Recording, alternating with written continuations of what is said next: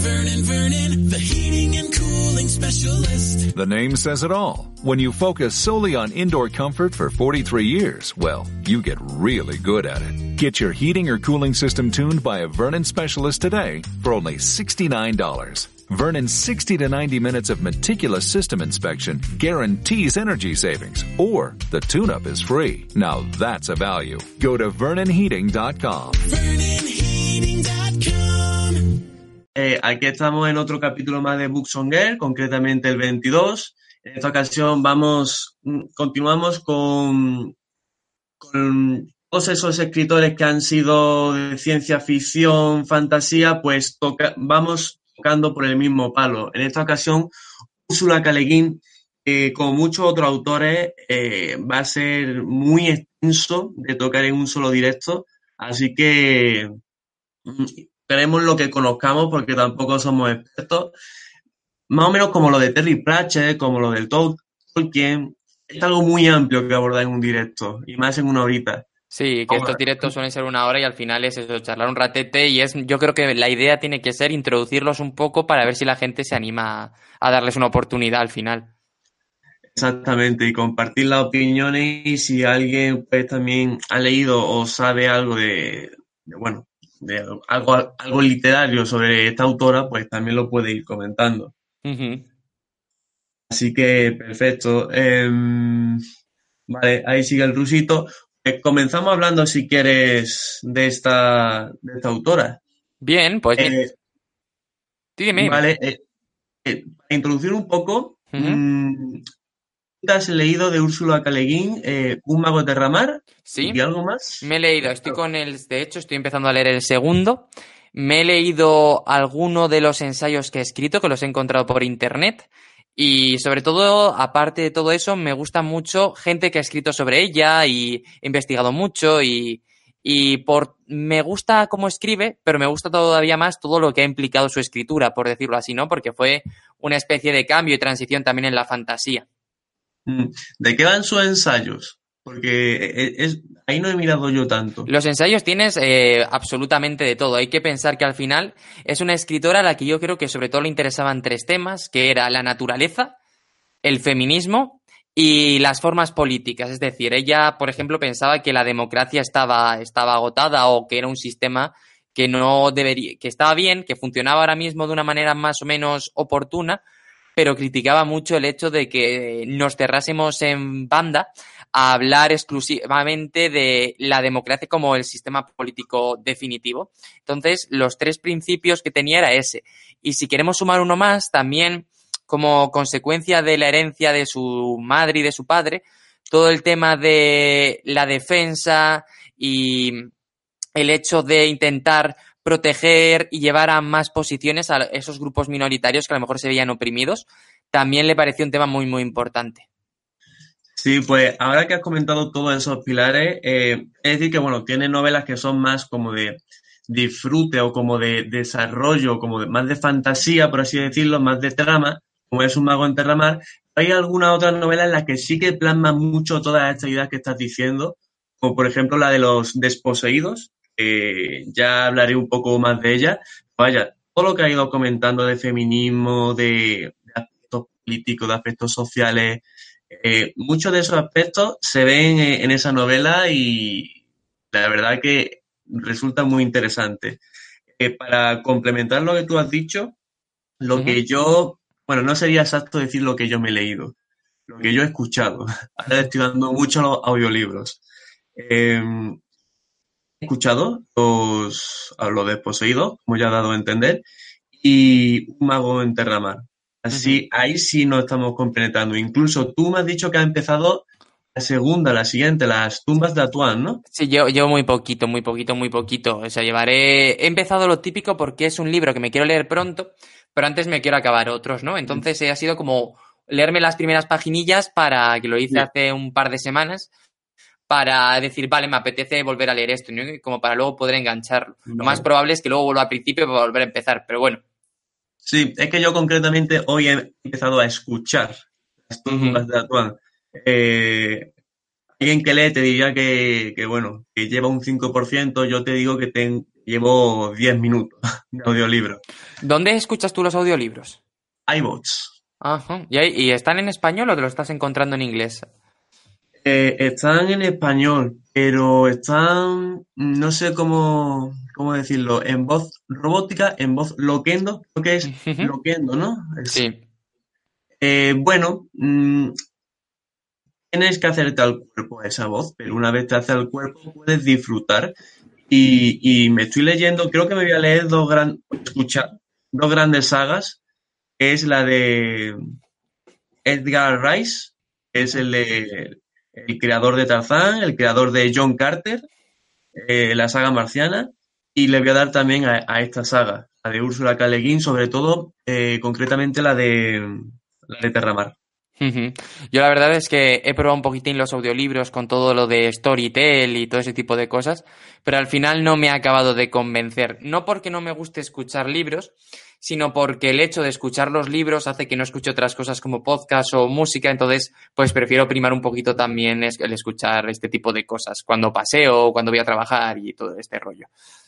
Mm, Sí, yo últimamente un poco más, no sé si por sobrecarga o por respirar un poco lo que es la mente, le estoy dando más a la música. Pero vaya, que lo del audiolibro va para largo. Eh, vemos en el chat que el Rusito TV nos ha preguntado qué tal. Pues bien, estamos aquí. Hemos terminado de estudiar, al menos yo, y ahora estamos charlando un poquito sobre Úrsula K. Le Guin, que es una autora interesante. Sí, a mí me queda un ratillo todavía de, de cosillas que hacer después, pero mira, eh, la verdad es que el día va bien y, y mejor me apetecía un montón hacer uno de estos. Que total, si es que estamos en directo ya casi todos los días. Ya ves. Y también se nos ha unido Mauricio Folk, escritor malagueño, eh, también del mismo rollo, fantasía. Y dice, vaya dos tíos épicos. Eh, Rusito TV complementa con vaya un escritor que va en viaje a tierras desconocidas, ¿vale? Un poco también, me ha recordado eso un poco eh, Terramar, ¿no? Porque, y ya hilo un poco eso de tierras desconocidas, porque Terramar es un mundo que me ha recordado un poco a One Piece, por así decirlo. Un mundo lleno de agua y, con, y repleto de islas. Sí, la verdad es que lo de los viajes en barco tiene importancia, ¿no? Además, la figura del mago en Terramar para todo el tema de marineros y todo este tipo de cosas es importante, pues cuando el protagonista se sube por primera vez al barco le dicen, pero tú sabes mover los vientos, tú sabes gestionar todo esto. Así que te dan a entender, por lo menos en esta primera parte, que la figura es, clave en todo esto. Exactamente. Y encima, eh, yo cuando. Es que el protagonista, eh, Gavilán, Es experto en mover los vientos y, la niebla. Yo cuando lo vi, dije, bueno, mm, algo más o menos bien, tendrá su, su porqué. Pero claro, si es que él le viene perfecto para, para la navegación, pues entonces, sobre todo para el tema de los barcos, para porque yo creo que lo usa en muchas ocasiones para moverse la barca. Sí. Eh, venga, ya que te lo has leído tú, ¿qué es lo que a ti más te gustó de, de Terramar, del primero? Pues no te sabría decir exactamente. Me ha llamado mucho la atención. Yo creía que iba a ir más lento, pero no. Fue rápido. El primer capítulo es su infancia, el segundo capítulo, pues yo creo que ya es movilizándose, el tercero ya sí eso. Bueno, no voy a hacer mucho spoiler, pero va como todo muy, muy rápido. Y, me ha gustado esa rapidez, porque las novelas que yo he leído más o menos, así decirlo, algo, algo más clásicas, eh, las, las he visto como más lentas, por así decirlo, pero aquí me ha sorprendido Úrsula en este aspecto. Lo que más me ha gustado es que no te sé decir, te puedo decir, si se me ocurre luego te lo digo, pero hay una cosa que me ha llamado la atención, que es que eh, lo, lo pensé al escucharlo. Al parecer, eh, cuando uno aprende de magia o cuando alguien aprende algo que le gusta, por así decirlo, como las artes marciales o también aspectos de magia, siempre empieza la teoría, siempre empieza lo más aburrido. Pero creo que en esta escuela de magia empezaban ya con cosas interesantes. Sí, aunque al protagonista le parece que se le quedan pequeñas nada más llegar, porque como es un, un fuera de serie, se supone, Claro. Y eso luego al final es también, sin, sin entrar en spoiler, es su, es su condena, por decirlo así también. Mm. Hay algo interesante de este, le he visto como dos caras, por así decirlo, a este protagonista. Porque lo he visto como eh, jugando un poco eh, con su lado oscuro, porque desde el primer momento lo he visto como muy avaricioso, que quiere ser el mejor y él quiere potenciarlo. Y yo creía que eso iba a explotar, por así decirlo, en algún momento. Pero sí que explotó, sí que explotó con, bueno, tú sabrás qué nivel de spoiler quieres que hagamos, Yo a tope, todo lo que quieras. ¿vale? Eh, A ver, es un libro que se publicó hace 41 años, no, 51 años. Yo creo que este- deberíamos estar libres de spoilers porque sale en el 68, si no me equivoco. Vale, a tope. Eh, yo creo que el momento en el que explotó fue la, cuando salió la sombra. Eh, ¿cómo se llamaba el hombre este al que se estaba enfrentando? No, No. no, era garrobo, era... No, Algarrobo era su amigo. eh, no Sí. me acuerdo cuál era, pero era precisamente ese rival que sale y Sí. que básicamente es una figura contrapuesta que te da a entender eh, al final que el verdadero enemigo no ha sido esta figura, sino que en realidad el verdadero enemigo ha sido él de sí mismo, ¿no? Porque el otro simplemente le ha provocado y le ha hecho perder los nervios. Mm, Exactamente. Eh, ahora sí que nos cuentas cosas que a ti te hayan resultado interesantes o que te hayan gustado. Haciendo caso al chat un poco.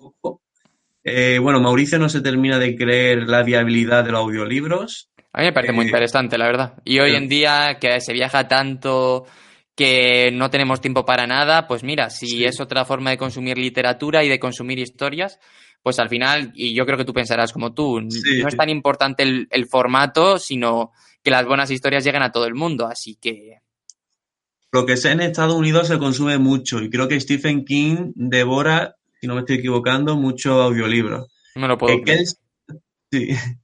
Eh, Kelcher, pues, eh, ha entrado al chat, nos dice hola. Le- Hola. Nosotros le decimos hola.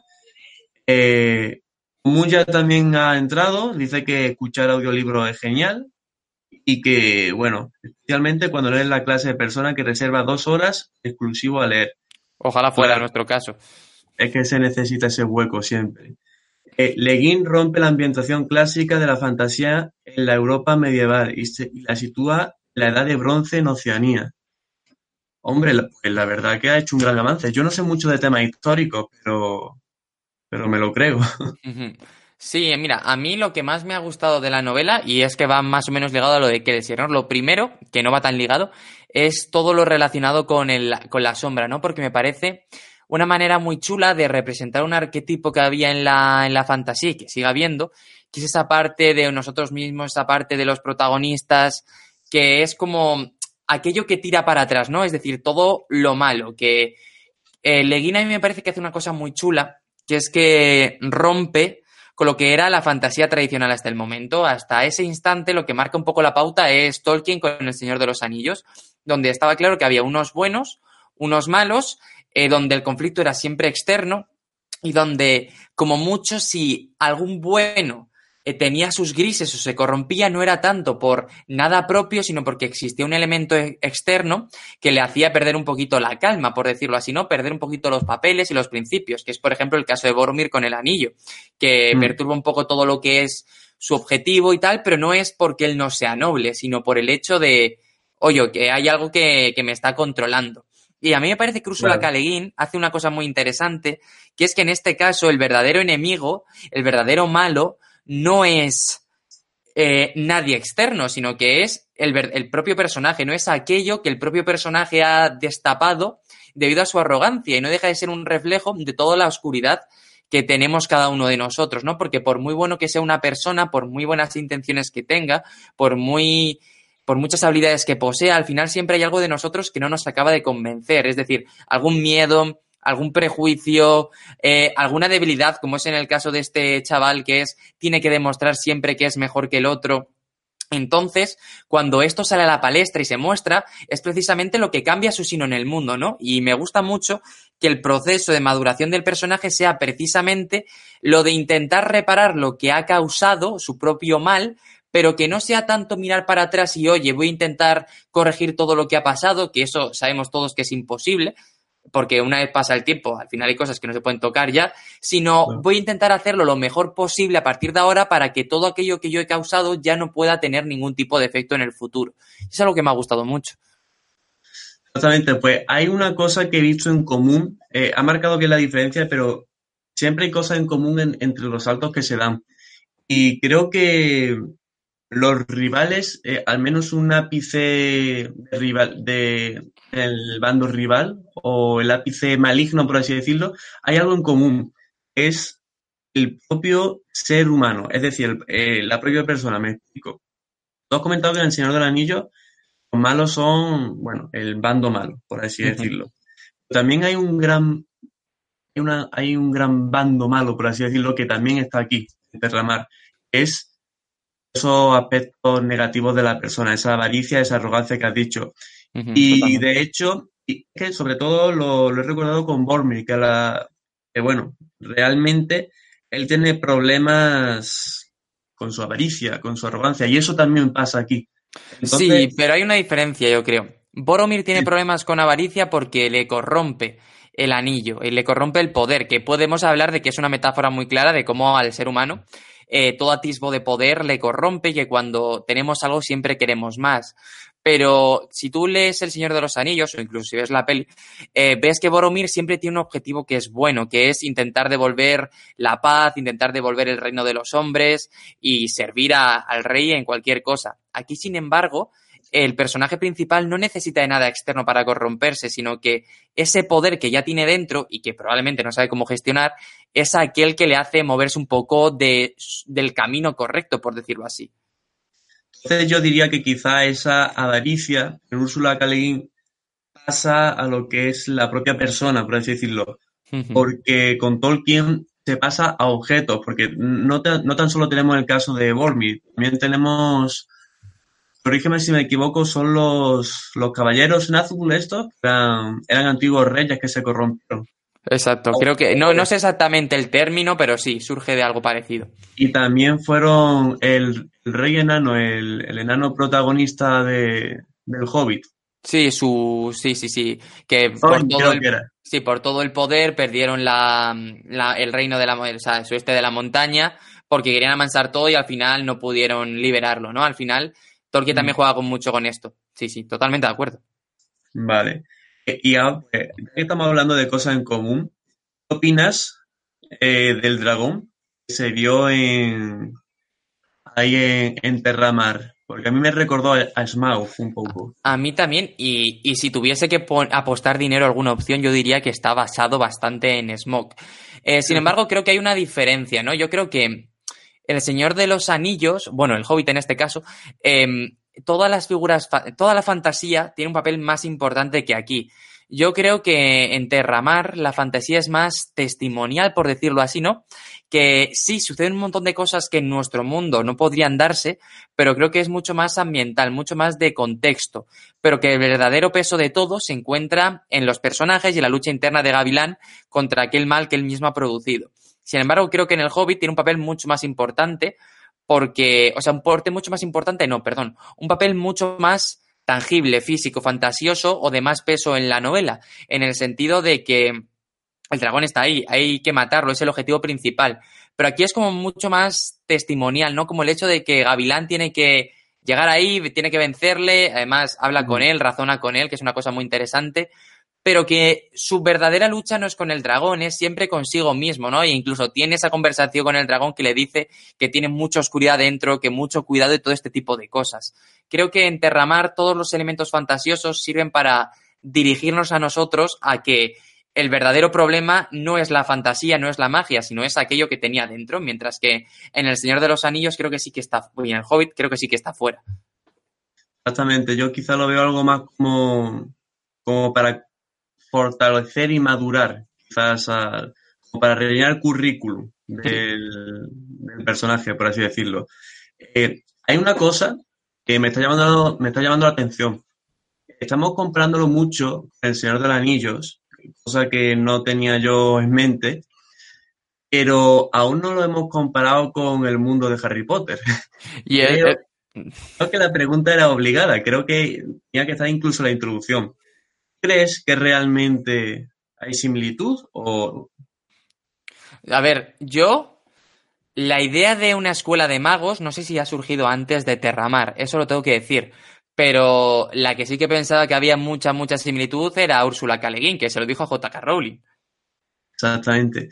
Yo es que no le termino de ver tanta similitud, porque mm, se parece, a ver si hay un, el, el, colegio este de magia, tampoco se profundiza tanto en él. Eh, quizá mm, es que tampoco ni siquiera el grupito forma Gavilán por un momento. No hay ningún rom, quizás lo más parecido puede ser un rom que va y viene. No hay ninguna Hermión, por así decirlo. No, no hay ningún. Podría haber algún Dalmendor, pero podríamos. Se muere, no sé. Yo creo que el hecho es más como la base de tener la idea de crear una, una escuela de magia, ¿no? Em, yo no sé si de verdad Harry Potter está basada o no inspirada en la escuela de Terramar. Eh, J.K. Rowling siempre dijo que no y Úrsula K. Le siempre le dijo que sí, que no le importaba que se inspirase en ella, pero por favor que admitiese que lo había hecho, ¿no? De todas formas, me parece que Terramar tiene sienta las bases de lo que luego serán fantasía contemporánea nuestra. Por un lado, por lo menos la idea de la escuela, que de una manera u otra acaba apareciendo en Harry Potter, y bueno, pues mm. tiene su peso, tiene su tal, y lo que no sabemos nunca es si a J.K. Rowling se le hubiese ocurrido de no existir Terramar, que yo quiero decir que sí, porque si ella lo negó siempre, vamos a darle el beneficio de la duda. Y luego también el, eh, todo el tema del nombre de las cosas. ¿Tú has llegado a leer el nombre del viento, Carlos? Eh, ¿Qué va? Ahora mismo estoy viendo los dos libros, pero pero no lo he abierto. Pues la base de la magia de verdad en el nombre del viento, porque hay como diferentes cosas, ¿no? Pero lo que es la magia más potente, por llamarlo de alguna manera, está basada también en la nominación, que es si tú conoces el verdadero nombre de las cosas o de una persona, tienes control sobre él que, o sobre ello, que será algo que te suene de aquí. Claro, sí. Eh, repetirlo es de, tener control de las cosas. Sí, si tú sabes el verdadero nombre de algo o de alguien, tienes todo el poder sobre él. Que es, es verdad que no está totalmente, o sea, que no es una invención de, de Ursula K. sino que es algo que surge de la religión judía, si no me equivoco. Pero creo que hasta alguien que lo plasmara eh, dentro de la literatura fantástica no había pasado. Y yo estoy seguro de que Patrick Rothfuss cuando en su propia universidad de magia también, que ojo, que aquí estamos todos otra vez atando hilos por todos lados, ¿no? Es que ya al final la, se coge esa fama, es decir, se coge eh, e, ese, esa base, gusta y, ser, no sé, dar colegios de magia gustan. Sí, yo soy muy, muy fan de, de Patrick Rothfuss, pero es verdad que tiene el centro donde se enseña magia y tiene también como base máxima de su sistema la nominación que es conocer el nombre de las cosas. Así que. Yo estoy segurísimo de que Patrick Rothfuss eh, algo de inspiración encontró en Úrsula K. Y, y, estoy seguro también de que si buscas alguna entrevista, seguro que hay algún punto en el que lo dice. Seguramente. Eh, la importancia de los nombres eh, es otra cosa que me ha interesado mucho a lo largo de esta de, la novela. Y ahora salto a, a otro, otra idea que se me ha ocurrido que creo que sí que compara un poco eh, lo que es la saga Harry Potter con la saga de, de Terramar. Es que el segundo libro, Las tumbas de Atuán, empieza presentando a los sin nombre, al menos un poco. Y me ha recordado un poco al grupo de mortífagos, por así decirlo. Tienen un nombre, eh, quizá un poco de organización. He, escuchado poco, no sé si me estoy equivocando, pero yo ahí sí vi una organización y sí vi que tenían un nombre. Y sí vi un poco más de comparación. Y, Sobre todo se refuerza lo del nombre. Y si te, claro, es que al final, eh, igual que, con, que pasaba con, con Voldemort en Harry Potter, está todo alrededor de la idea del poder que tienen los nombres, ¿no? También mm. no solo en si conoces el nombre de algo vas a tener poder sobre él, sino en el hecho de no digas mucho el nombre de algo o de alguien, porque parece que cuanto más lo dices, más poder mm. tiene, y yo entiendo que es porque se convierte en algo más real, que es algo que también está en el nombre del viento y en el temor de un hombre sabio, porque los Chandrian, que son los villanos de las novelas, únicamente aparecen y matan, se supone, cuando alguien los menta mucho, ¿no? Cuando alguien sabe algo de verdad sobre ellos y quieren acabar con cualquier persona que tenga un conocimiento. Entonces, yo creo eso, que Ursula K. Le sentó unas bases muy, muy claras y que mm, ya cuando, cuando nos leamos la saga, si quieres, hacemos otro vídeo comentándola entera exclusivamente. Pero seguramente encontraremos muchísimas más similitudes. Yo aquí ya te lanzo el guante. Tú cualquier novela de fantasía o ciencia ficción que quieras hacer un vídeo, me lo dices y lo, lo hacemos. Yo, yo encantado. Por ejemplo, me escuché, me escuché la de eh, El Corredor del Laberinto, pero no, no encuentro más audiolibros. Me he escuchado tan solo el primero. Y, pero bueno, todo es, todo es hablarlo. Mira, nos dicen por aquí, o guion, sí. o guion, o guion, y es que yo no sé cómo lo llamabas tú, yo llamaba o guion. O, eh, Loquendo, la voz robótica le decía Oguión. Así Vale, que pues nos quedamos con eso. Dicen que es mejor que Dumbledore, que Rampenstinky, que también es otro personaje mago que tiene importancia, que muy interesante del nombre, ¿eh? Del Ru- Rampenstilky, yo no sé exactamente cómo se dice, la verdad, pero más o No, menos. pero eh, es que lo que pasaba es que eh, la historia esta era que eh, creo que era un gnomo brujo o algo así que hizo una especie de maleficio y que perjudicaba al hijo o la hija del protagonista. Que no se iba a desarticular todo ello hasta que no conocieran su nombre. Entonces aquí vamos otra vez con la importancia del nombre. Sí, es muy, muy interesante. Eh, eso era poder sabiendo el nombre de alguien clarísticamente y es un cuento popular. Todo viene de la antigüedad. Sí, totalmente. Y es que creo que esto viene de la religión judía, pero es algo que me dijo Alex el otro día, así que no, no lo tengo claro. Pero me fío mucho. Alex es un entendido también, ¿eh? Es que de, todo lo que dice Alex para mí vale en principio, entonces por eso lo digo. Y Tiene de- el certificado. Sí, que en Crónicas de la Torre también se da lo del colegio y en la Rueda del Tiempo y en la mitad de la literatura fantástica juvenil. Y yo creo que de aquí a esta parte, todo lo que ha surgido después, sin duda es mucha, mucha inspiración en, en Harry Potter. Eso yo no creo que lo dudemos ninguno, que ha marcado una serie de pautas y una serie de criterios que antes tampoco estaban. Entonces hay que tenerlo claro también. Eso es lo bueno de abrir camino. Si abres camino, pues has, has pisado tú por primera vez, pero luego pisarán muchos más porque es un camino, Totalmente. a fin de cuentas. Vale, eh, tengo aquí muchas más cosas aquí en el papel, pero ya es desvirtuándose un poco del tema. Eh, ¿qué, qué podemos contar más sobre Terramar?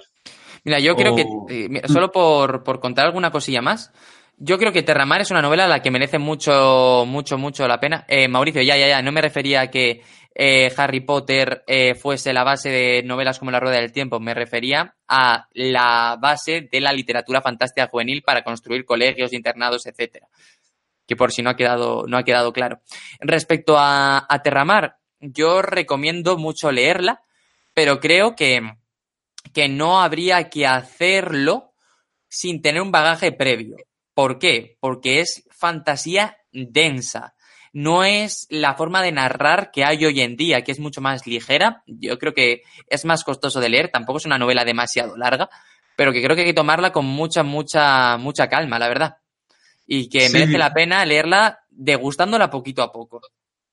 Sí, yo le calculo unas doscientas y pico páginas. Sí, es que yo también Eh. tengo el, el tomo con todos, entonces claro, no me acuerdo exactamente cómo es ahora mismo. Aún así, yo no comparto que sea tan denso. Yo lo vi muy fluido y dije, hoy, no, no sé, mm, no, no- ¿no te acuerdas que te he dicho que lo vi como muy rápido? Era como muy seguido, muy, no lo vi tan denso. Pues a mí, decirlo. a mí precisamente se me hizo no lento, pero se me hizo denso de leer. O sea que hay libros, yo creo que te exigen mucha más atención que otras y quizá era yo que me estaba gustando tanto que quería ver exactamente cada detalle y eso, pues me fijaba más en esos puntos. La verdad que sí. A ver, eh, Paquibel, ¿de verdad in- inventó tanto Rowling? Rowling? Porque yo creo que lo único que hizo fue mezclar mitología y coger cosas de la fantasía que ya estaban.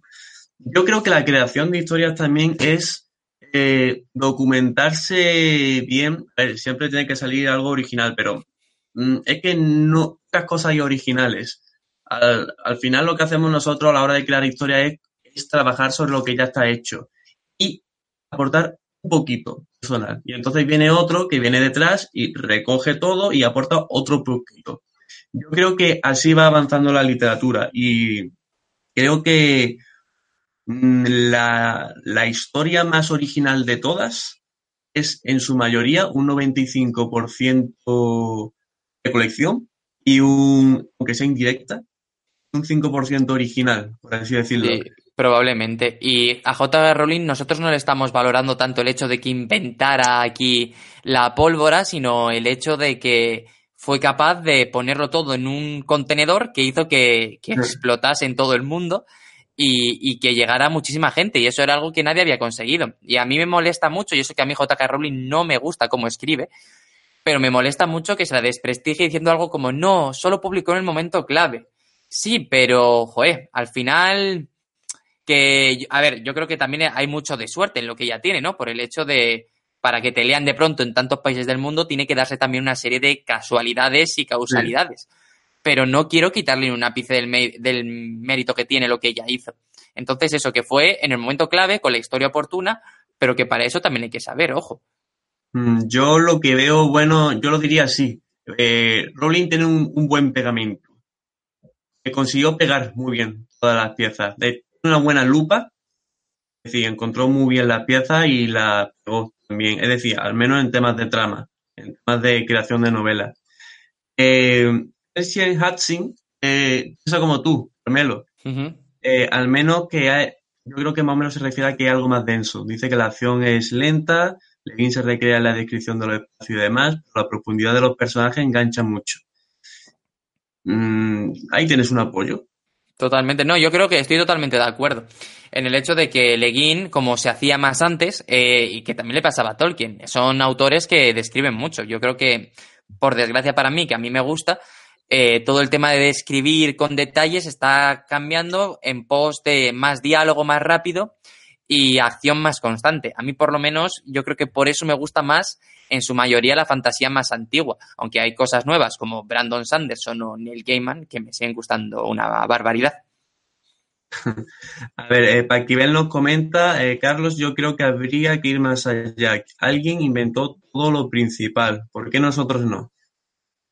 Mm, no, no entiendo eso mucho. Sí, que tú has, tú has, dicho antes, y, y, este es tu melón porque lo has abierto tú, eh, tú has dicho que, que, la mayor parte de las cosas ya están inventadas y que ahora sí. lo que hacen muchos escritores es ir recolectando cosas que ya existen e ir añadiendo su punto, por decirlo así, ¿no? Su toque. Entonces yo creo que te está preguntando, ojo, pero todo esto que se ha recolectado en algún momento ah, ha empezado. Sí, bueno, yo quería decir, y creo que lo he dicho, pero vaya, eh, lo repito, todas las novelas tienen un gran porcentaje de, de, cosas que ya existen y aportamos un poquito más solo.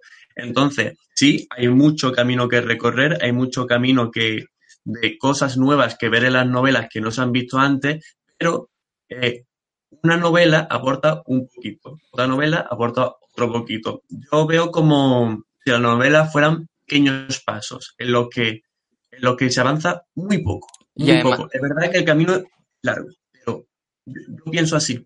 Sí, yo también estoy de acuerdo, pero ya no solo por el hecho de que cada uno vaya recolectando y vaya bebiendo mucho, sino que al final son tantos años de escritura que gran parte de las ideas, muchas ya se han tenido y a lo mejor tú no conoces a nadie que la haya tenido, pero seguramente otra persona en otra parte del mundo, ¿no? Sí que la ha podido tener.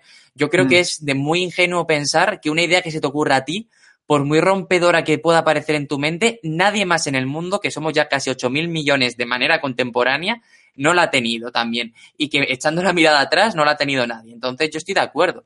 Un ejemplo muy bueno de lo que tú dices me parece Brandon Sanderson, que a nivel de fantasía épica, que es lo que hoy estamos tratando, me parece uno de los más rompedores, o sea, uno de los que están metiendo más detallitos, pero no deja de ser cierto que su libro sigue siendo el esquema del viaje del héroe, que sigue teniendo ciertos modelos antiguos y lo que hace él es añadir sus nuevas pautas. Por ejemplo, en Nacidos de la Bruma mete nuevas criaturas, mete un sistema de magia nuevo, mete quizá otra manera de entender la política en la literatura fantástica o temas que a mí me interesan mucho como la adhesión del poder a la corona, o perdón, del, de la corona a la iglesia cuando la corona se tambalea, ¿no?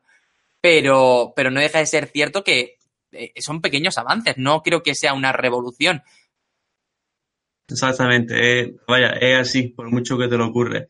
Eh, Mauricio Fol nos comenta si conocemos la trilogía de Aquasilva y yo he de decir que no. Yo tampoco.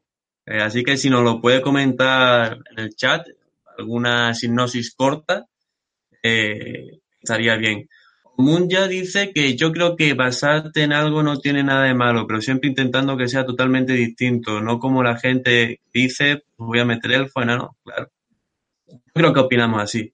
Uh -huh. eh, María Chacón Alcaide, hola a todos, eh, muy buenas, María. Eh, Alequín, acabo de leer justo una, hace justo una semana aproximadamente un mago en Terramar y me ha gustado mucho, no había leído nada.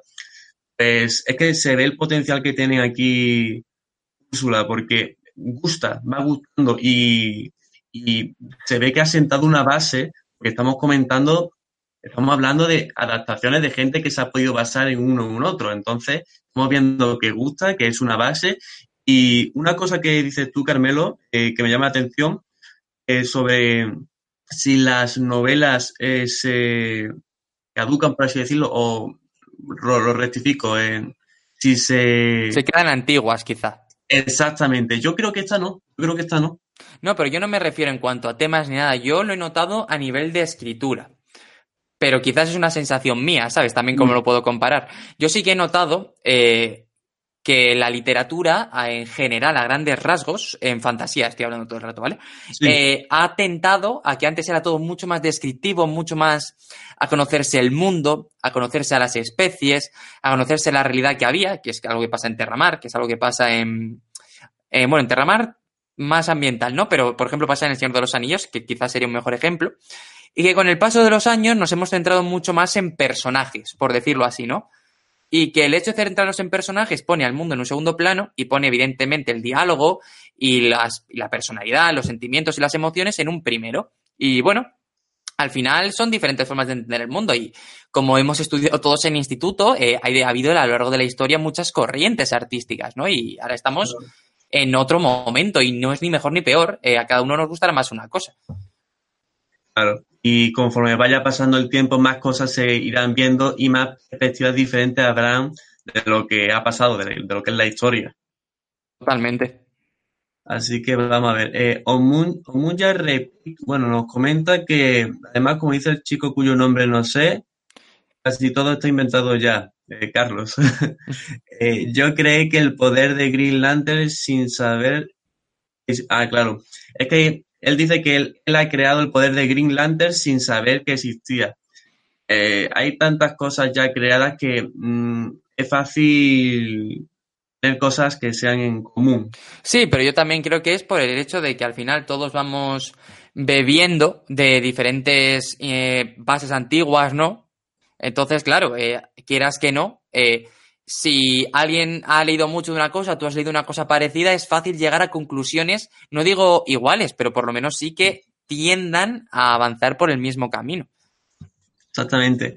Mira, eh, antes de que vayan, de que sigan hablando más por el chat, eh, quiero indicar eh, otra cosa que, que quería comentar. Eh, bueno, ¿quieres comentar algo más del Terramar? Porque, Yo creo que lo hemos avanzado ya bastante, bastante, bastante, que podemos pasar a alguna otra cosilla. pues, tengo, bueno, tengo un montonazo de cosas aquí. Pues dale. Pero a ver, eh, quería comentar sobre el otro audiolibro que me he leído, que, me he escuchado, de, de Úrsula K. Le Guin, en Los Desposeídos. Es comparable a, a- bueno, es del tipo de 1984, de Un Mundo Feliz, que presenta un poco de, de, bueno, una sociedad, o varias sociedades, porque imaginaos, imaginaos una, un planeta y una luna. De hecho, en no sé cuántas portadas habrán de este libro, pero una de sus portadas es eso. Pero si no recuerdo mal, en la corteza de un planeta y al lado la luna. Y la- el planeta en su mayoría eh, es, eh, tiene un régimen capitalista. De hecho, se llama Urras, si no me equivoco. Y eh, la luna se llama Anarres, porque ahí lo que domina en su total mayoría es el anarquismo. Total, eh, en concreto el, el ¿cómo es? El taoísta, anarquismo taoísta. Que era una de- inform- Sí, que digo, Sí, que era como- una de las, de las vertientes políticas que a ella más le gustaban. Exactamente, porque como al principio has comentado eso, se me ha venido directamente el tema este. Al parecer, Ursula Guin, la, la autora, si, no sé si estaré desvariando, pero a ella se consideraba taoísta. Ujú. Exactamente. El taoísmo es eh, aquello que comprende todas las cosas son una cosa única. Si no, si no me equivoco. Imagino que será mucho más complejo. Eso- Evidentemente, toda ideología política, por decirlo así, no se puede definir en dos frases, pero bueno, es- Exactamente. Es, mm, digamos que el taoísmo combina bien con el anarquismo este que se comenta, porque no hay ninguna posesión esa luna, en esa sociedad anarquista que presenta la luna, no hay ninguna posesión, todo es de todos. Eh, lo que tú hagas eh, es del otro, por así decirlo. Incluso Eh, y ahora nos vamos metiendo ya por temas sociales y filosóficos, ya más rollo 1894. no hay, por así decirlo, pensamientos propios, por así decirlo, son tan solo pensamientos comunes. Incluso eso afecta al lenguaje, por así decirlo. Eh, voy a resaltar un momento, me llamó mucho la atención, eh, en un momento en el que, el protagonista es, está en su etapa escolar. Y se comenta que, bueno, al parecer no se puede decir mi mano me duele. vale, no. Se me escucha, ¿no? Sí, sí, perfectamente, perfectamente. Se ha cortado un momento. Eh, no, sería correcto en Anarres decir mi mano me duele. En todo caso sería decir la mano me duele. Como un cambio de lenguaje muy interesante. Y recuerdo que, por ejemplo, el protagonista que se crió en la luna, en la luna anarquista, eh, prefería siempre los números, porque los números son fijos, son inamovibles, no son como, es, como las palabras, que son más subjetivas y se le pueden dar quizás más de un significado. Entonces, estamos viendo que la trama inicia un poco así, un conflicto entre el, planeta, eh, el capitalista en su mayoría y la luna anarquista. Me parece un tema muy, muy interesante, la verdad. Sí, y a mí eso de siempre jugar con varias ideologías políticas siempre me ha interesado, siempre me ha gustado y siempre me he imaginado más en un mismo planeta, separados por montañas, por murallas, pero no, aquí Úrsula lo separa en un planeta y una luna. Y le, da la tecnología suficiente para que pueda haber eh, comunicación y transporte, aunque realmente no hay tanto, porque los, los de la luna no saben mucho de, los del planeta, para que no se contagien las ideologías, así decirlo. Ahí hay una ruptura. Y me parece muy interesante. ¿En qué año fue publicado esto? Pues por mil, si quieres te lo digo ahora, pero por 1960 calculo. No, es que estaba pensando, claro, no, mira, acabo de 1974. Quiero decir que esto me, por alguna razón, salvando las distancias, me, recuerda mucho a todo lo del muro de Berlín y tal. Entonces, que fue, que se construyó en el 61, si no me equivoco. Entonces, quizá pueda ir un poquito por ahí. No lo sé porque no lo he leído, pero la verdad es que me gusta mucho. O sea, toda novela donde enfrenten dos posturas ideológicas me parece muy, muy interesante porque al final son dos formas de, comprender el mundo. Hoy en día, la única que más o menos permanece a grandes rasgos en todo el planeta es el capitalismo. Pero ha habido tiempo donde han convivido capitalismo y comunismo chocando cada día, ¿no? Y, y, ha sido motivo de guerras y de muchos conflictos. Entonces, a mí me gusta mucho ver cómo pueden chirriar y cómo pueden discrepar todas estas opiniones. Exactamente. De hecho, la trama va cuando, bueno, tiene dos, eh, digamos que va alternando entre el capítulo en el que Sven, es el protagonista, eh, al principio está en su infancia eh, y en su juventud, en la luna, y luego pasa en la otra línea temporal que se alterna, cuando él está en, en lo que es la, el planeta, en Urras se ve mucho esa contraposición que, y, esa ideología, ese, ese juego y ese cambio de un lugar a otro. yo creo que a ti te va a gustar por lo que estás comentando, de que te gusta todo ese juego, toda esa mezcla. Sí, al final mi asignatura favorita en la carrera fue filosofía del derecho, que era precisamente la filosofía de las ideologías y movimientos que había, ¿no? Entonces a mí esto me va, me va a encantar. De hecho, igual al acabar el directo voy a Amazon a ver si lo, si lo compro. Eh, te indico que si lo lees o si lo escuchas, eh, esta sí es densa. Al menos yo tuve mis problemas para, escucharlo, por así decirlo. Es decir, es verdad que a lo mejor eh, si coges el audiolibro no absorbes todo tan bien como, como, el libro físico, porque claro, el audiolibro marca el ritmo y tienes que estar más atento. Pero los desposeídos no se prestó tanto, porque estaba muy cargado de información, estaba muy denso. Entonces, si, no sé, si a ti te gusta quizá ese rollo, si es que te, gusta. Sí, sí, sí, a eh, mí me va a gustar, yo creo. Sí, ahí tienes otro, otro aspecto. Toca varios palos, como por ejemplo el feminismo, bueno, todo lo que comentaste al principio, el feminismo, eh, rollo psicológico, al menos psicológico-social, cómo cambia toda la mentalidad. Sí, eh, Eh, para el que no lo sepa, Úrsula K. Le Guin fue una de las primeras autoras que consiguió romper todos los moldes en fantasía, que hasta el momento estaba considerado, y en ciencia ficción también, eh, están considerados géneros donde parecía que solo podía haber hombres. Y ah, un detalle muy importante de cómo ella sentía de verdad esta, esta importancia o, in- o incluso podemos decir esta responsabilidad que al final había caído sobre ella, es que a ella le invitaban a participar en muchas recopilaciones de historias, en muchos, eh, ¿cómo se llama este tipo de cosas? Compendios, no, antologías. Eso es. Y, y ella sí, sí era la única, eran sobre todo de ciencia ficción y fantasía. Y decía que en, en caso de ser la única escritora, eh, mujer, se negaba a participar. Claro. Pues mira, te digo yo si rompe moldes, que ha ganado, bueno, tan solo tenéis que poner por Google eh, premios Úrsula K. Le Guin y veis todos los premios que tiene. Eh, tiene eh, varios premios importantes que son el- lo- los Nebula, tiene cuatro Nebula y eso le hace la persona que más premios Nebula tiene. Eso ya es fuerte. Y luego tiene cinco Hu- Hugos. Sí, que al final Así los dos, que- para hacer el símil, son como la champions de la literatura, ¿sabes? Sí, Solo ciencia premios- ficción, fantasía. Son los más importantes de esto. Y además, eh, con Terramar, por ejemplo, los dan.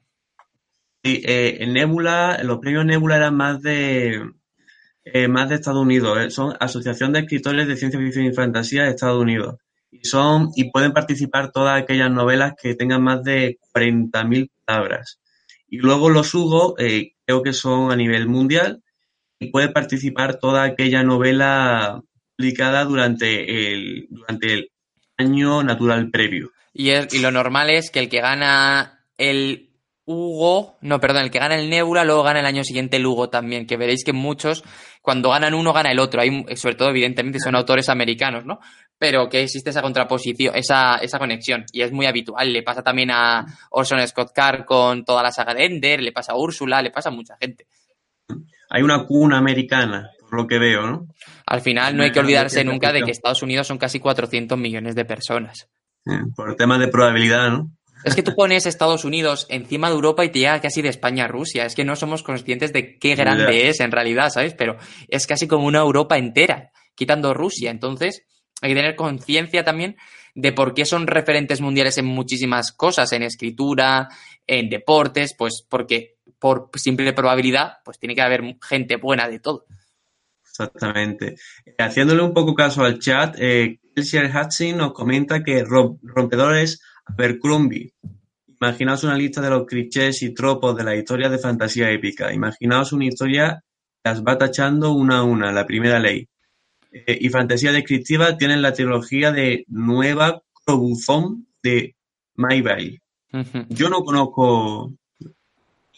¿Con- ¿Conoce algo de lo que ha comentado? Yo no he leído nada de Abercrombie, la verdad es que por alguna razón no me acaba de llamar demasiado la atención. Sí que ha habido momentos donde he dicho, venga, va, voy a darle una oportunidad, pero siempre me quedo ahí como, "Bah, por ahora no. Así que bueno, habrá que ir viendo. Eh, y Kelsey Hudson también aporta que el feminismo lo toca mejor en la mano izquierda de la oscuridad. Y, y sí, es que tiene muchísimas novelas muy interesantes. La mano izquierda de la oscuridad creo que ha ganado premios y tiene también su- sus cosas. Mm, la verdad que, que sí. eh, es, son temas que se repiten en sus novelas. A mí, una cosa que me gusta mucho de, de personas como Úrsula K. Le Guin, que, o ya, bueno, ni siquiera de Úrsula K. Le Guin, sino de ver cómo se definía el feminismo, cómo se montaban movimientos feministas hace mucho tiempo, me gusta para sobre todo ver el contraste con ahora, ¿no? Sin entrar a decir si ahora es mejor o peor o antes era mejor o peor. Pero eh, ya que estamos hablando de muchas ideologías y de muchos movimientos a lo largo de, este vídeo, es eh, me gusta el contraste de cómo han evolucionando las cosas, pero al igual con el anarquismo, igual con el taoísmo y muchas ideas, ¿no? Y a mí me parece muy interesante tener la capacidad de ver desde los ojos de un escritor de hace, pues eso, 50 años, en este caso de Terramar, por ejemplo, choques culturales que hoy en día y me parece muy interesante. Exactamente. Eh, pues ya que has vuelto a hablar de Terramar, eh, rescato el mensaje de Mauricio Folk. Ha dicho que Acuasilva es exacto Terramar, Terramar, con menos tierra. Habría que. Sería interesante mirar en qué fecha se publicó cada cual, qué relación podrían tener las dos autoras o autores, ¿sabes? No, lo podemos apuntar para cuando hagamos la, el vídeo conjunto de la saga. Pues. Acuasilva. Ah, Y, ya buscamos información sobre Aquasilva, lo leemos o cualquier cosilla. vale. Eh, María Chacón Alcaide nos comenta que a mí me pasa lo mismo que a Carmelo con Abercrombie. No sé cuánto tiempo hace que lo tengo pendiente. Siempre hay algún libro que está pendiente ahí. Que hay muchos libros y cada vez tenemos menos tiempo, además, así que. Muchos. Bueno, yo no tengo libros pendientes, yo tengo sagas. Tengo ahí El nombre del viento, tengo ahí eh, Juego de Tronos, no hay mucho. Yo ahora mismo estoy deshaciéndome, entre comillas, de libros que voy a donar un montón. Entonces, todo libro que haya leído y no me haya dicho esto en algún momento de mi vida a lo mejor lo quiero leer, releer o me ha vuelto loco. O libros que tengo sin leer pero que me he dado cuenta de que no los voy a leer, los voy a, se los voy a donar para que alguien que de verdad quiera leerlos pues los pueda leer, ¿no? Y porque va a tenerlos ahí ocupando espacio y parece una tontería, pero he, he quitado yo un montón. La verdad que sí. Eh, hay un punto, eh, ya que estamos llegando más o menos al final, hay un punto que me gustaría tocar, eh, que no sé, lo considero clave y, y básico de Úrsula K. Le Guin. Es el ecumen, el ecumen. Totalmente. Eh, para quien no sepa que el ecumen es una federación galáctica de mundos habitados por seres humanos. Y eh, sale en muchas novelas de Úrsula K. Le Guin. Para quien no sepa qué es ecumen, al parecer está extraído de- del griego, que es el mundo habitado, así decirlo. Entonces, voy a, a comentar una lista de las novelas que he encontrado que forman parte del ecumen. Los desposeídos, hemos hablado ya de ella. El nombre del, del mundo es Bosque. Mm, sí, tiene que ser esa. El mundo de, Roca, de Rocanón, eh, la ciudad de las ilusiones y la mano izquierda de la oscuridad. Esa última la han comentado incluso por el chat. Sí, que nos han, ah, nos han dicho que es uno donde se muestra muy, muy bien el, el feminismo de Ursula K. Le Guin. Sí. Vale, eh, vamos a ver qué más. Bueno, ¿tú comentas tú algo del ecumen? ¿Sabes tú algo del ecumen? o No, puedo comentarte que es lo que tú dices, que es uno de los eh, mundos que más, eh, mundos no, como uno de los patrones, ¿no? Más que conectan más las novelas y que dentro de ellos se pueden encontrar algunas de las historias más importantes y que es algo sobre lo que trabajó. Eh, no es semejante, pero para el que sea más puesto en literatura contemporánea fantástica, igual es algo parecido al Cosmere, pero salvando mucho las distancias, que es también como una especie de conexión que existen entre muchas historias de, de Brandon Sanderson.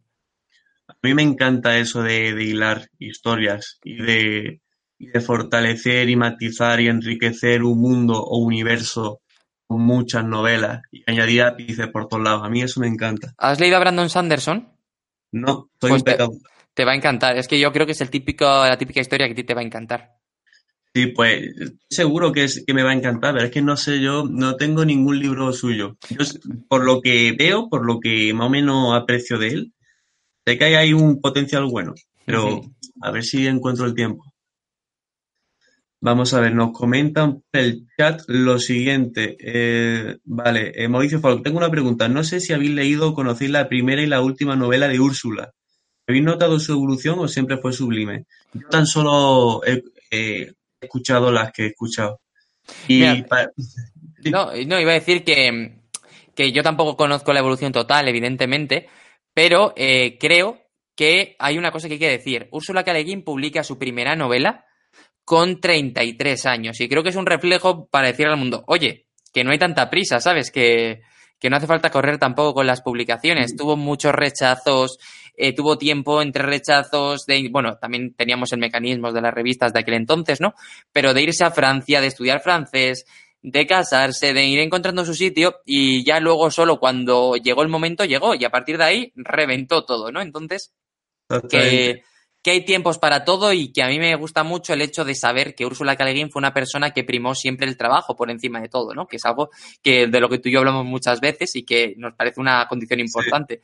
Y eso, el hecho de que, de que sea una persona tan trabajadora, pues me parece todavía indigno de más de respetar, aparte de todo. No sé cómo ha evolucionado tanto del principio al final, pero sí que creo que es muy interesante conocer su historia porque creo que a cualquier persona que esté interesada en meterse de una manera u otra en el mundo de la escritura le va a servir de bastante, de bastante reflejo. Para complementar algunas cosas que tú has dicho, eh, has dicho que, que, bueno, que el tiempo realmente eh, no, no, tiene por qué ser un problema, por así decirlo. En su caso vivió 88 años, eh, tuvo bastante tiempo y concretamente murió el 22 de enero de 2018, es decir, aquí al lado estamos hablando de una autora que ha estado... Hasta el año pasado. Hasta el año pasado. Eh, y también complementando lo que has dicho de que ella era muy trabajadora, ¿no? Que ha podido hacer muchas cosas. Comento un, un, matiz mí me ha, me ha, resultado muy interesante. Es que al parecer Úrsula Caleguín tradujo obras de otros autores del chino y español al inglés. Y yo, no tengo cuando, ni idea. Pues yo, no sé, yo vi por internet del chino y yo, de verdad, me, me pareció descabellado. Del español al inglés seguro, pero del chino me chocó, me chocó ese aspecto. Pues muy, muy interesante. La verdad no tenía ni idea. Mira, nos dicen por aquí, bueno, que estás tardando mucho con Sanderson. Evidentemente, yo también lo creo. Y que cómo puede ser que tengas pendiente el nombre del viento, porque es un sinvergüenza. pero, pero sí, ya te van a gustar. Eh, Brandon, Brandon, Sanderson es un genio, te dice Mauricio. ¿Qué libro de Sanderson recomendáis para empezar? El Imperio Final, que es el primero en Nacidos de la Bruma. Estaría eh, muy bien una, una, guía de lectura, ¿no? Porque al final. Tiene, tiene, muchas sagas, ¿no? Sí, yo recomiendo. Yo he empezado. Me he leído Mistborn, que es Nacidos de la Bruma. Y me he empezado a leer El Archivo de las Tormentas, que lo tengo abandonado porque era muy largo y fue una época en la que decía, uff, qué pereza me da leer un libro tan largo, ¿no? Pero es que el libro es jodidamente grande. Entonces, eso. Luego, El Antris también está muy recomendada. Yo no la he leído, pero tengo muchísimas buenas críticas sobre ella. Y todo ese tipo de cosillas. Pero vamos, yo recomendaría El Imperio Final. Me parece que marca muy bien la pauta y que te gusta mucho. Además, a mí la trilogía de, de Nacidos de la Bruma me parece impresionante. Por aquí lo están diciendo también. Imperio Final, eh, el Antris, eh, y dicen que le des una oportunidad a Rothfuss que te va a enamorar totalmente. Le tengo, se la tengo que dar. Se la tengo que dar. Eh, Miss Bond, eh, que has comentado antes, eh, es que no sé si esta novela, yo creo que había una novela de este autor que yo investigando hace tiempo eh, sobre él, había una novela que, que, me llamó mucho la atención y que la recomendaban. Era Miss Bond, pero no sé por qué, creo que era porque juntaba ciencia ficción y fantasía de una manera muy diferente, o no sé si era porque presentaba un, una muy, muy interesante, no, no sé por qué. En Nacidos de la Bruma, a mí me parece que es bastante rompedor en el hecho de que el sistema de magia, por decirlo así, es muy, muy interesante. A mí es una de las cosas con las que ya me atrapó y cuando una novela de fantasía tiene un sistema de magia coherente en sí mismo y que se sostiene, me parece que es un plus muy grande.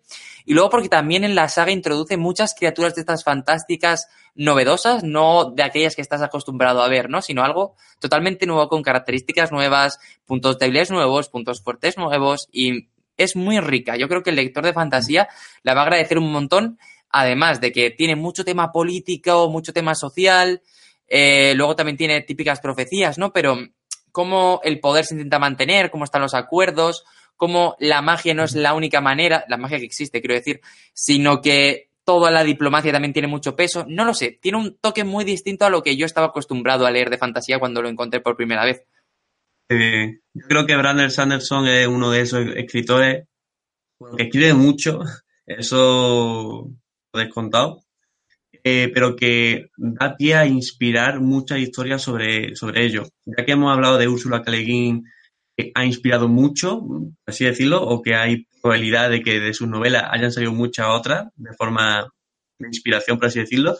Yo creo que de Brandon Sanderson también, también se puede ver así, ¿eh? que, que ahí hay una cuna de ideas, una recolección de ideas que forman una única historia de la cual puede salir muchas cosas diferentes. Yo estoy seguro de que hoy en día no somos conscientes del impacto que va a tener Brandon Sanderson cuando lo miremos dentro de 50 años. Seguramente. Eh, aquí en el chat me están metiendo presión. Para que ya, ya te veo, pero todo, con todo además. A por todas. Pues hacemos una cosa, eh, yo, yo me estudio del tema 1 al tema 15 y vosotros del el resto, os presentamos así a las oposiciones. Claro, ¿no? en la clave, hombre. Yo quiero leer, yo soy el primer interesado en leer. Vamos a ver. eh, vamos a ver. Dos ladrillacos del año mínimo. Mediantes, Carmelo, qué bien expresan los sentimientos y emociones que evocan las historias. Quiero leer todo de lo que has hablado. IDF, dice Mauricio. Qué crack. Sí, eh, no sé, yo creo que ya es práctica tanto tiempo dando la tabarra por internet. Muñecas de acero Sanderson. Uf, buen, buen mote, ¿eh? Que tiene mucho mérito porque yo, subro- yo estoy todo el día escribiendo por, eh, o escribir yo o mi trabajo y, y yo sufro de tendinitis de manera recurrente, ¿no? Entonces tiene mucho mérito lo que hace este señor. Joder. Eres un Rafa Nadal, ¿no? Pero. Sí, básicamente, pero, pero de escribir. A ver, eh, María Chicón, a mí siempre me pasa con Carmelo lo mismo. Me engorila con los libros, pero soy pobre. Eh, es que tú tra- transmites bien el sentimiento, tío. Yo creo que sí, que una de las gracias que tiene mi canal y cuando hablo de libros y tal es el hecho de, de que igual los enfoco de una manera distinta, ¿no? De igual desde toco mucho tema objetivo, pero también meto mucho toque personal, a lo mejor, ¿no? Entonces yo creo que eso igual, pues, puede hacer que, que se enfoque de otra manera. Mira, por aquí apoyan a María, ¿eh? Oye, muchas gracias, chicos, ¿eh? De verdad. Aquí veo yo halagos fuertes. Qué guay, qué guay. Eh, Así que nada, ya se ha cumplido una hora. Si alguien tiene algo que decir, que lo diga rápidamente por el chat. Pero yo creo que ha quedado un directo muy, muy correcto, ¿no? Se, ha habido muy buena relación con el público y ha habido buena información de Úrsula Caleguín y la hemos, y la hemos relacionado con otra historia y tal. A mí me ha gustado mucho. Mientras vemos si la gente pone alguna última preguntilla o se quiere despedir o lo que sea, hacemos el momento spam. Mañana estaremos en mi canal, eh. Carlos, David Monedero y yo, charlando sobre cómo empezar a leer fantasía. Así que, así que, bueno, si os ha gustado, pues nos esperamos mañana a las 8 en el mío. Mañana más y mejor. Sí, y nada, vamos a ir cortando, ¿no? Mm, Vale, sí. eh, aquí más o menos están asimilando la despedida. Así Así que somos que- dos genios, nos dicen. Pues muchísimas gracias, chicos. De verdad, Muchas al final no, no sois conscientes de lo que anima a seguir que te animen. Porque esto es mucho, Mm. mucho trabajo, que parece que no, pero es mucho.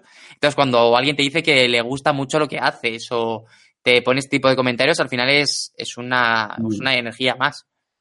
Y también es la magia del directo, que se puede, hay más cercanía, ¿no? Y, y todo, todos crecemos más, como si fuéramos una piña. Todo- hay más relación, más feedback.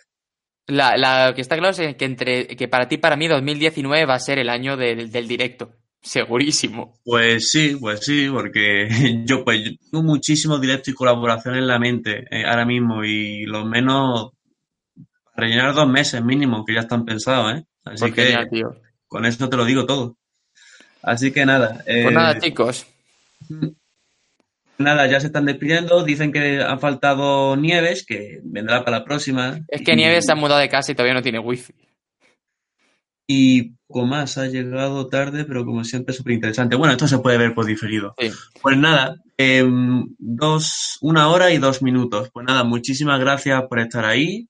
eh, muchísimas gracias por llegar hasta esta parte y muchísimas gracias por estar ahí activos por el chat porque eso siempre mola mucho y siempre nos enriquece a todos, no tan solo a nosotros, sino a todos, a la comunidad y todo crece muchísimo más.